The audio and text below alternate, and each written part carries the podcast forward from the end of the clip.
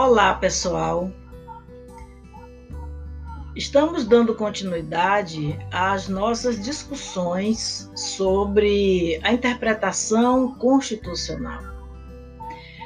Falamos, é, tivemos a oportunidade de falarmos durante as aulas que a interpretação jurídica ela se dá visando a aplicação a um caso concreto.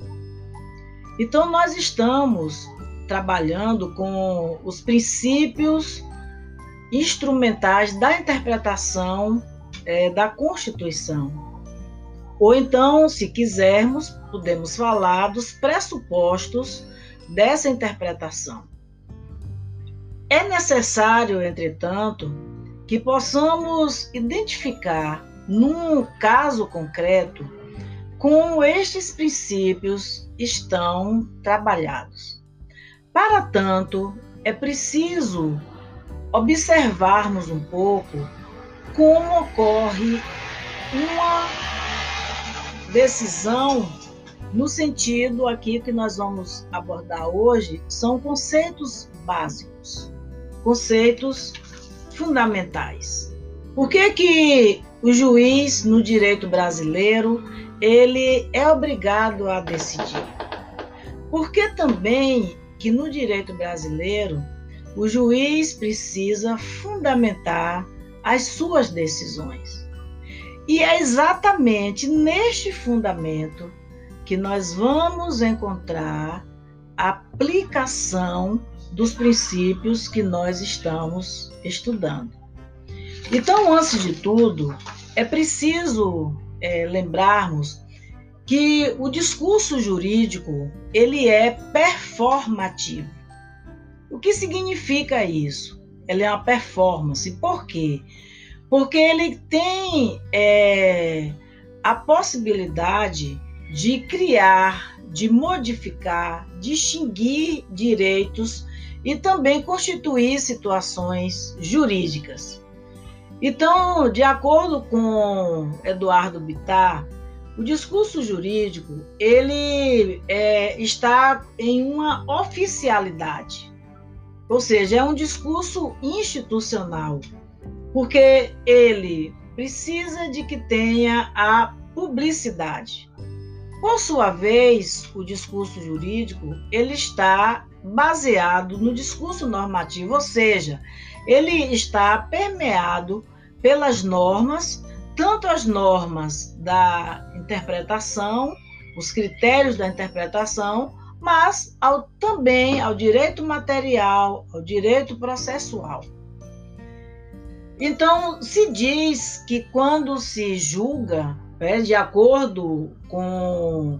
É, lá nós vimos na, na escola da, da exegese ainda, Havia um brocardo que ele é, tem curso no direito brasileiro, que é o brocardo do princípio do no liquid. O que significa isso? Que o juiz é obrigado a decidir. Ele não pode alegar que é obscura, que a situação é obscura e que ele não tem uma resposta. Então, no artigo 140 do Código é, de Processo Civil, novo Código de Processo Civil brasileiro, vai dizer o seguinte: o juiz não se exime de decidir sobre alegação de lacuna ou obscuridade no ordenamento jurídico. Por sua vez, o juiz, como está lá na Constituição, no artigo 93, ele também, além de ser obrigado a decidir, ou seja, toda situação juridicamente relevante que chegue até o juiz, ele tem que apreciar e dar uma resposta a esta é, situação, a esse fato.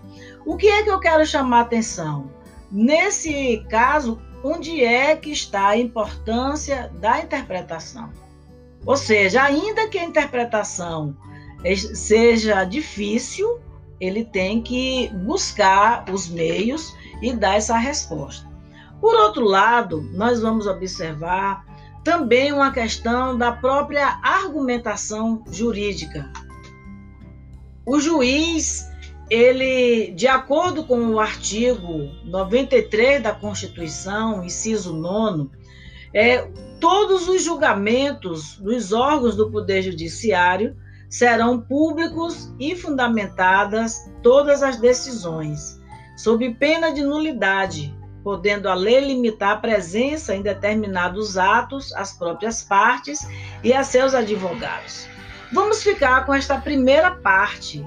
Então o juiz ele é obrigado a decidir, mas ele é também instado a fundamentar suas decisões sob pena de nulidade. E por que que há esta obrigatoriedade? Nós vamos observar que desde a Revolução Francesa lá com o advento do, é, do Código de Napoleão, havia uma preocupação com a segurança jurídica.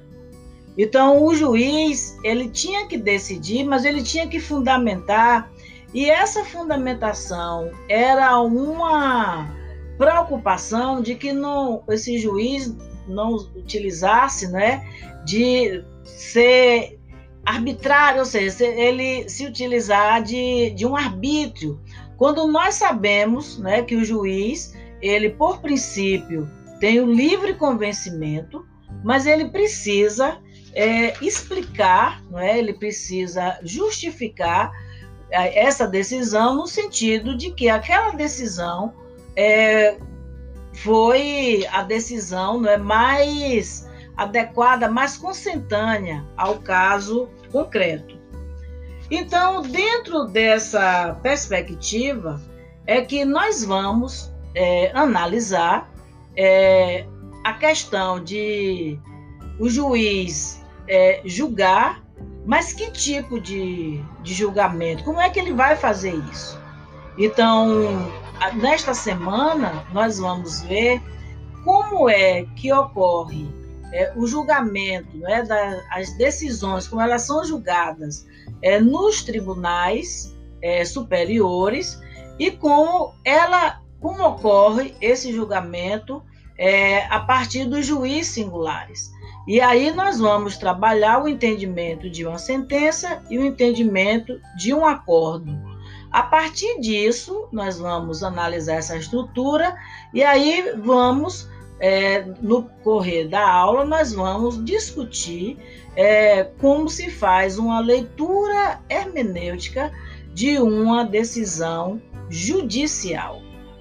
Espero é, encontrar com vocês é, nas aulas, é, nas aulas é, ao vivo, para que possamos nos aprofundar nessa questão desse ato de julgar e como ocorre essa estrutura e como eu posso identificar lá é, esses princípios, né, essas é, características que nós vimos da interpretação é, constitucional. Até lá.